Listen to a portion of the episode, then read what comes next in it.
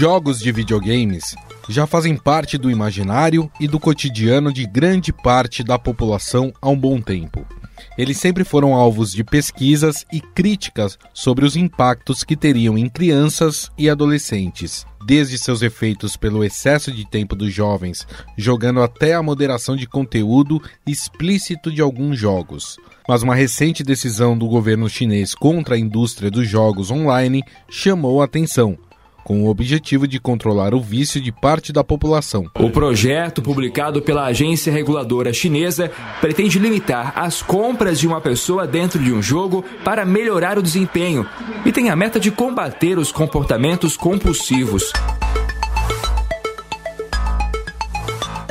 Alguns dias depois, o governo voltou atrás em algumas regras, após empresas chinesas que atuam no setor terem perdido mais de 80 bilhões de dólares em valor de mercado. As autoridades do país asiático aprovaram o funcionamento de 105 jogos, principalmente os produzidos por estas companhias. O anúncio gerou nervosismo entre os investidores e empresas de tecnologia. O índice que mede as flutuações das maiores empresas cotadas na bolsa de Hong Kong registrou queda superior a 4% durante a sessão.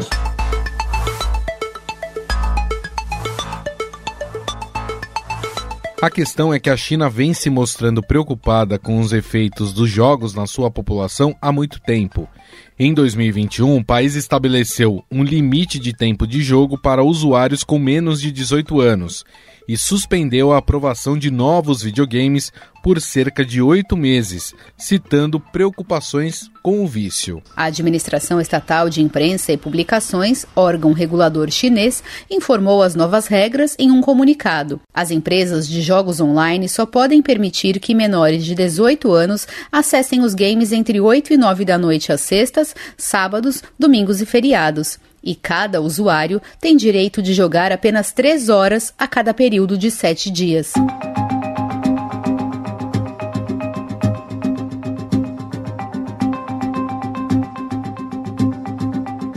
Embora essa decisão tenha terminado no ano passado, os reguladores continuam aplicando restrições para reduzir os gastos no jogo. Mas esse não é um problema chinês, e sim global. Os adultos com menos de 44 anos já estão passando mais horas por semana jogando videogames do que assistindo à TV ao vivo. Dados de uma pesquisa realizada recentemente pela YouGov, uma multinacional especializada em pesquisa de mercado online, mostra que 42,7% dos brasileiros que consomem qualquer tipo de conteúdo dizem que jogam pelo menos de 6 a 7 horas de videogames no computador ou em consoles durante uma semana normal. Uma pesquisa realizada em todo o país, com mais de 2 mil pessoas, mostra que 71% dos pais brasileiros jogam jogos eletrônicos com seus filhos. E mais da metade concorda que jogar diversos tipos de videogames estimula diferentes habilidades nas crianças. Em média, o consumidor internacional passa quase nove horas por semana jogando videogames. Segundo a consultoria Newzoo, o Brasil é o décimo maior mercado de games do mundo, com mais de 100 milhões de jogadores que gastaram 2,7 bilhões de dólares em 2022. De acordo com um levantamento divulgado pela Euromonitor, o setor de games deverá movimentar mais de 219 bilhões de dólares em receita em todo o mundo até 2024.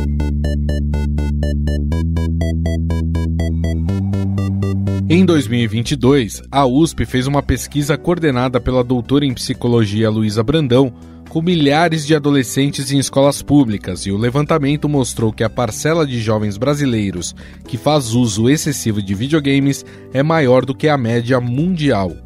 A resposta dos estudantes indicaram que 85% deles jogam videogames e 28% se enquadram nos critérios de transtorno de jogo pela internet, que é descrito em um manual da Associação Americana de Psiquiatria.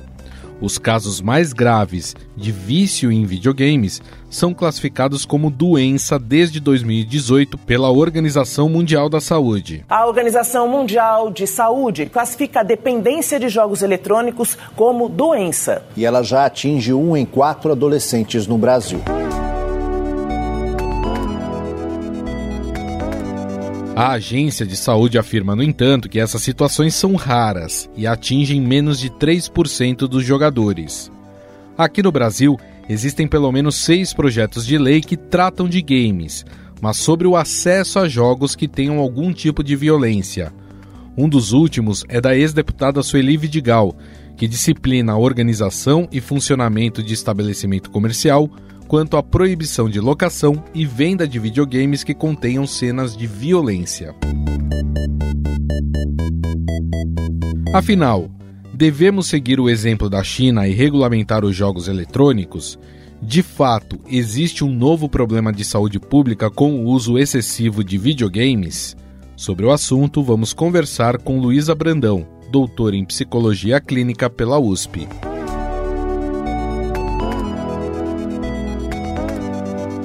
Tudo bem, Luísa? Muito obrigado pela sua presença. Olá, Gustavo. Obrigada pelo convite. Você coordenou, é, junto com alguns colegas, uma pesquisa é, com alunos de escolas públicas e a relação com o videogame. Já naquela época, quando vocês fizeram esse levantamento, o que mais te chamou a atenção em relação ao uso desses equipamentos pelos jovens? Então vamos lá, Gustavo. Na minha pesquisa, nós fizemos um levantamento com jovens de oitavo ano, então aí entre 12 e 14 anos, principalmente, em escolas públicas. É, e a gente tentou levantar um pouquinho e entender alguns comportamentos de jogos, principalmente tentando entender as relações com saúde mental e problemas de comportamento. Então, o que os nossos dados contaram, isso, os dados então são de 2019, eles são pré-pandêmicos, o que é relevante porque muito provavelmente deve ter havido um aumento de consumo, de intensidade, uhum. aí, tanto em frequência quanto em intensidade do, dos jogos. Mas eles já contaram, então, a maioria, dado é de 85% é, dos adolescentes jogando videogames, independente se em computador, se em celulares, né, é, é, independente da mídia, e um número muito alto de jovens que chegavam no, no atendiam os critérios do DSM, que é o Manual de Saúde Mental, para jogo problemático, que bateu 28,17%, que é um dado muito alto é, em comparação global aí, o que coloca e sugere que os nossos jovens brasileiros eles estão num risco muito alto com relação a um consumo de jogos que é, o que a gente quer dizer quando a gente fala de jogo problemático? Que ele interfere negativamente em aspectos da vida, seja no relacionamento com familiares, seja no relacionamento com colegas, na relação com a escola, nas relações com a saúde mental. Então, isso conta pra gente que é um assunto que a gente precisa prestar muita atenção, que os nossos jovens estão no risco alto e mais alto do que o resto do mundo. A Organização Mundial da Saúde, inclusive, né, já classificou o vício em videogames como uma doença, apesar deles fazerem uma ressalva ali que essas situações são raras e atingem menos de 3% dos jogadores, mas há essa preocupação em relação ao aumento. E, e a gente estava até falando de governos, né, que estão uhum. preocupados com isso porque estão percebendo uh, que existe já um problema de jovens que querem ficar ali na frente do computador ou de um console uh, por horas e, e, e de fato não fazem outra coisa da vida e isso acaba tendo é, um, um, reflexo na saúde mental também. Quais, quais os, os principais é, problemas em relação de saúde mental mesmo têm aparecido uhum. com quem é, passa muitas horas por dia é, jogando um, algum jogo, algum videogame? As horas, elas não necessariamente são um critério para configurar o jogo problemático, apesar do que geralmente os jovens que fazem o maior número de horas estão em risco maior mesmo para o uso problemático. Mas horas não são os únicos critérios, né?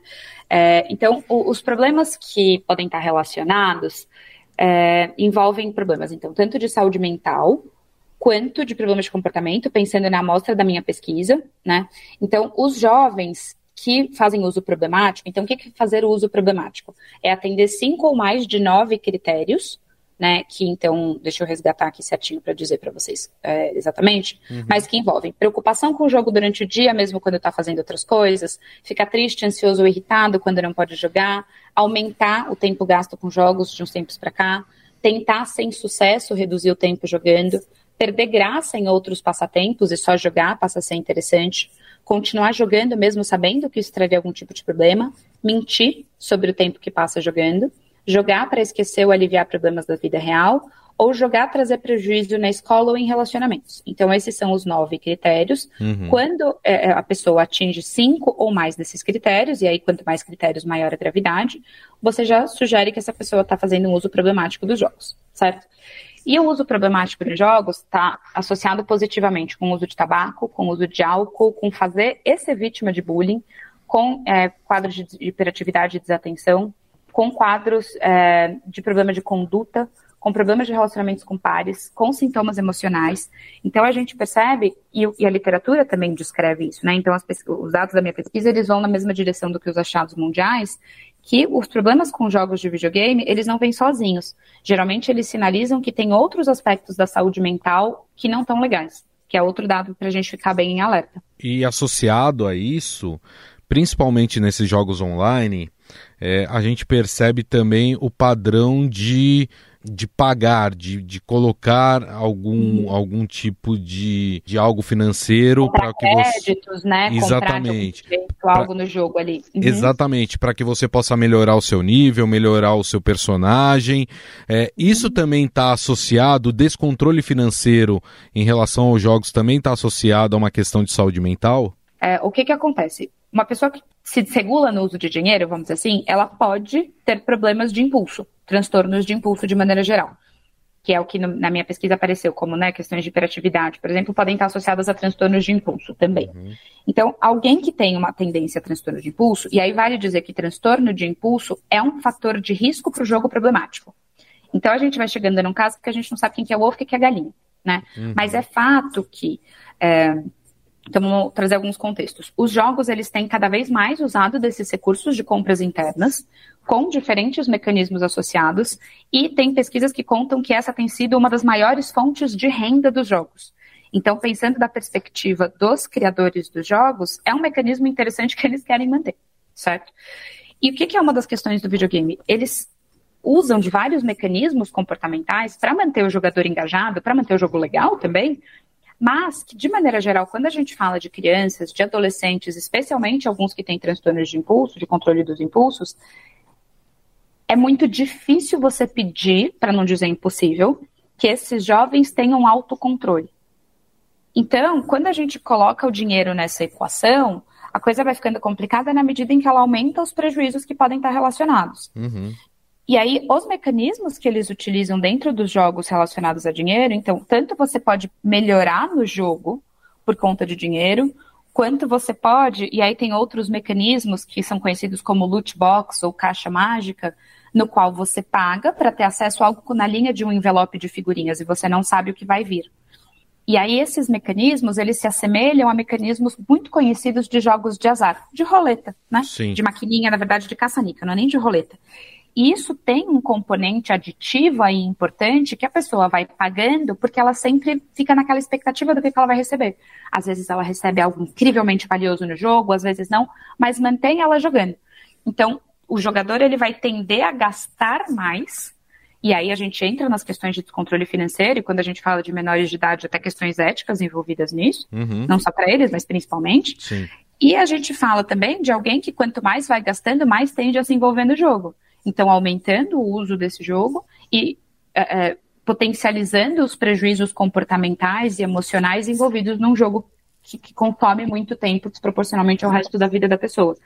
Então, a questão financeira vai se embrenhando nesse nó de problemas de comportamento e de saúde mental que alguns jogadores acabam caindo. É, e você falou uma coisa muito interessante, né? Porque fica naquela linha tênue do game e do jogo de azar né? Uhum. E, e aí a gente parte para a premissa de que uh, os países estão com essa, com, com essa missão, vamos dizer assim, ou com essa encrenca, né, de tentar regulamentar um setor. No caso, uhum. o setor de videogames. A gente tem visto isso é, na China, em outros lugares no mundo, essa preocupação, principalmente quando envolve questões financeiras.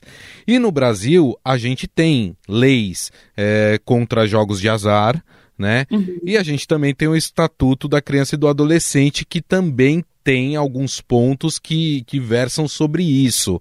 É, uhum. na, na, sua opinião, como estudiosa do assunto, o, o, governo ele não pode deixar, ele não pode se omitir nessa questão, ele vai ter que uma hora é, pensar num, num, em algum tipo de regulamentação do, do, desses jogos online? Acho que é importante isso que você está tá dizendo, que eu entendo, e talvez a gente está aqui em pontos espinhosos, né? Porque, de maneira geral, quando entra nesse tópico, existe toda uma discussão sobre a questão de liberdade, né? Sobre questões de, de, de enfim, de questões mais graves mesmo, de quais são os limites do, do papel da legislação do Estado. Uhum. Mas principalmente quando a gente fala de criança e adolescente, eu entendo que o Estado tem uma, um papel muito importante de proteção de proteção de direitos, né, e de, de proteção de, de, da própria liberdade das crianças e dos adolescentes dentro do que é saudável. Então, a gente não oferece para as crianças e os adolescentes o direito de fumarem cigarro ou de serem expostos a outros mecanismos comprovadamente nocivos e aditivos. Uhum. Então, eu entendo que quando a gente olha para esse lado, é sim importante que, que os legisladores eles se atentem e se atualizem com relação a todos esses mecanismos, né? Porque é, várias das motivações da, da, indústria dos games são motivações é, mercadológicas. E não necessariamente as motivações mercadológicas vão na direção do que é melhor das perspectivas de saúde e desenvolvimento das nossas crianças e adolescentes. Então, eu entendo que aquilo que é, é, é eu brinco no consultório que é, saúde e segurança é inegociável. Né? Então, eu entendo que, do ponto de vista legislativo, algo nessa linha também. Né? A, a segurança e a saúde mental dos nossos crianças e dos nossos adolescentes está em pauta. Uhum. E eu acho muito complexo a gente jogar só para os consumidores. Por exemplo, ah, as famílias, então, que devem escolher o que os filhos vão jogar. É, é, é, a fala, né, de maneira geral, que existe. Ah, é por isso que a gente coloca a classificação indicativa dos jogos. É, e aí joga para as famílias a responsabilização. Mas quando a gente fala dos mecanismos das big techs, das grandes empresas, a gente sabe que o que eles têm de recursos comportamentais, de engenharia comportamental para produzir e, e, incentivar o consumo dos seus produtos fica muitas vezes acima do que as famílias conseguem dar conta. Né? Então, quando vem de, de, uma perspectiva mais legislativa, eu entendo que fortalece com que as famílias consigam fazer boas escolhas na direção de oferecer aos seus filhos os jogos que podem ser passatempos saudáveis, que desenvolvem uma série de, de repertórios legais, que promovem, sim, sociabilização. Não é dizer que os videogames são os vilões da história, mas a gente precisa ser muito cauteloso com relação aos mecanismos e aos conteúdos que as nossas crianças e os adolescentes vão ser expostos, para que isso não cruze essa fronteira para o que é nocivo. Porque quando a gente vai pesquisar sobre é, os projetos de lei, por exemplo, que existem aqui no Brasil, que ainda nem foram discutidos, mas estão ali no Congresso Nacional, muitos versam, se não a maioria, versa sobre os games violentos, né? O games de tiro em primeira pessoa, de guerra, tem também esse, esse novo, essa nova modalidade, o Roblox, onde se, se cria, constitui cenários, muitas vezes cenários violentos também. E todos esses projetos dizem da preocupação da influência no comportamento do jovem, desses jogos, se ele pode, se o jovem ele pode transportar esse comportamento violento do jogo, por exemplo, dentro da sua escola ou do seu convívio. Isso é possível? É, de fato, precisa ter uma legislação sobre jogos violentos? O que nós já temos é suficiente ou não? Uhum. Tá, então vamos lá. A questão dos jogos violentos, ela é uma questão muito pesquisada, né? Por conta de associações que foram feitas lá atrás, desde os dos, dos ataques a tiros, né, nos Estados Unidos, desde os primeiros deles, uhum. sempre houve uma tentativa de forçar uma associação aí ao, ao uso de alguns jogos e, e, os garotos que cometeram esses crimes.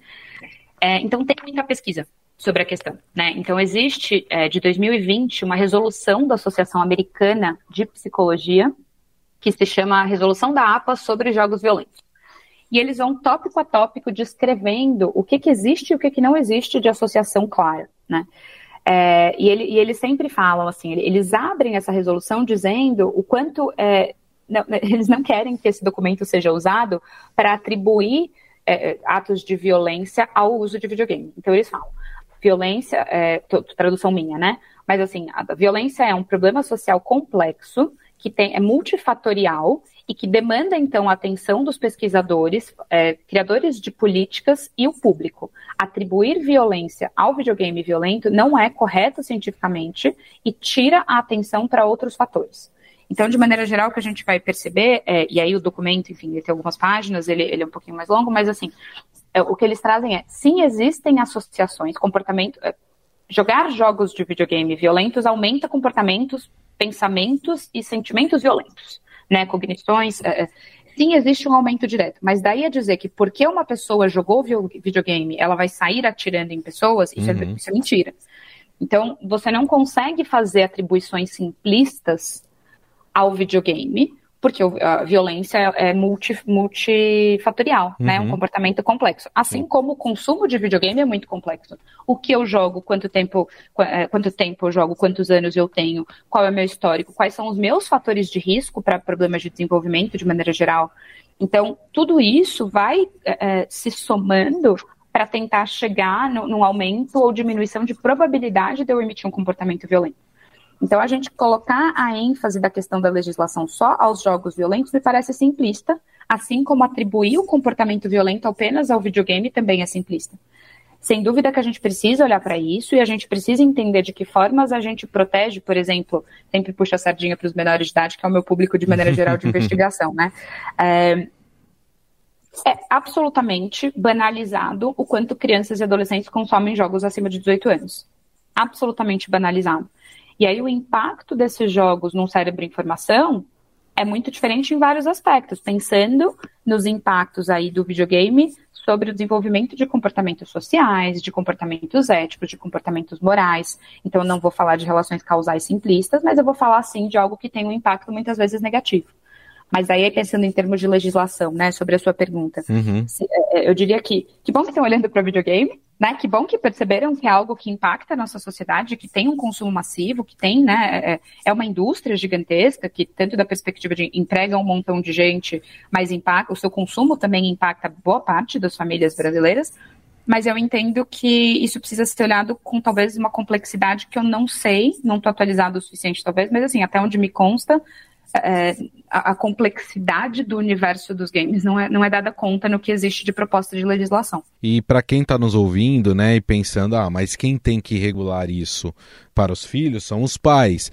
Agora, eu não conheço nenhum pai, e acredito que não seja possível, que consiga estar junto ou presente na vida do filho 24 horas por dia.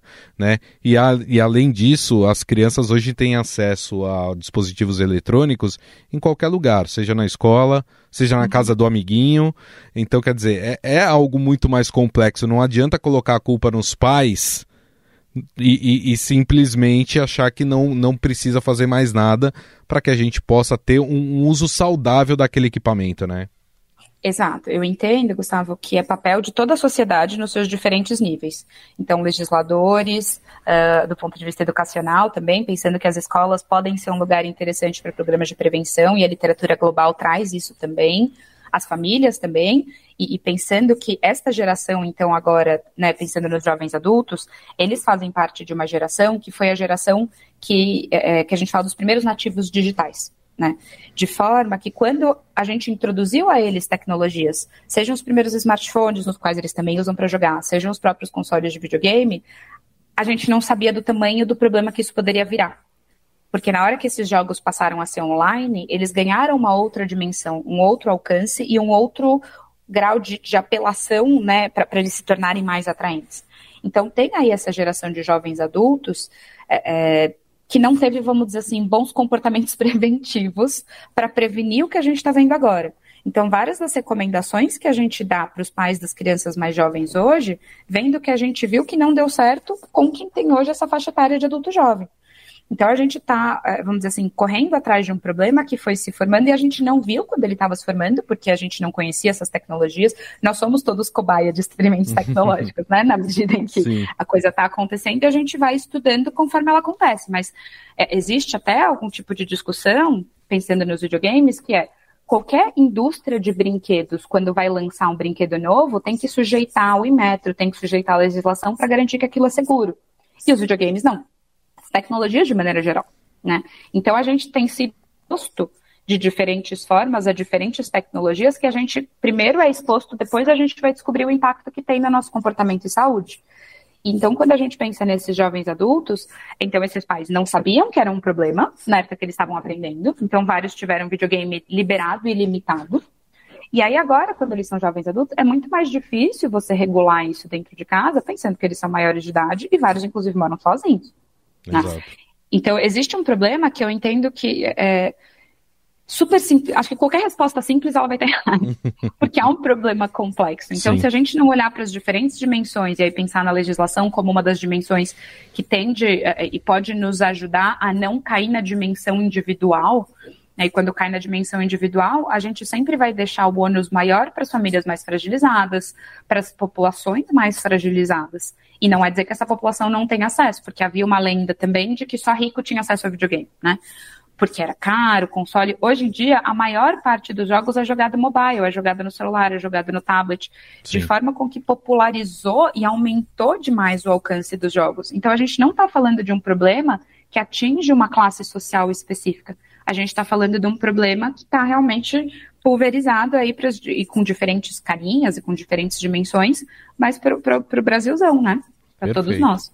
Bom, a gente poderia estender esse papo porque é um assunto fascinante, é um assunto que sim é de preocupação. Mas eu agradeço demais aqui a entrevista, a presença da doutora em psicologia clínica pela USP, a Luísa Brandão, que nos ajudou a entender um pouco, a esclarecer um pouco mais sobre essa questão que, claro, deixa a sociedade, de certa forma, preocupada com o que pode acontecer aí no futuro se de fato não houver ali um controle e o controle aqui não é um controle criminal, vamos dizer assim, mas um controle mesmo de entender a situação. De cuidado, talvez, né, Gustavo? Exato, um cuidado maior em relação aos videogames. Luísa, queria te agradecer mais uma vez. Muito obrigado, viu, pela entrevista. Obrigada pelo espaço, Gustavo. Acho que quanto mais a gente falar sobre esse tema, mais a gente vai sensibilizando as famílias, os legisladores e todo mundo que faz parte desse processo para a importância da gente olhar para isso. Estadão Notícias. O Estadão Notícias vai ficando por aqui. Contou com a apresentação de Gustavo Lopes, o roteiro, produção e edição são minhas, também de Jefferson Perleberg e Gabriela Forte. A montagem é de Moacir Biasi. Mande sua mensagem ou sugestão para o nosso e-mail podcast@estadão.com. Um abraço e até mais.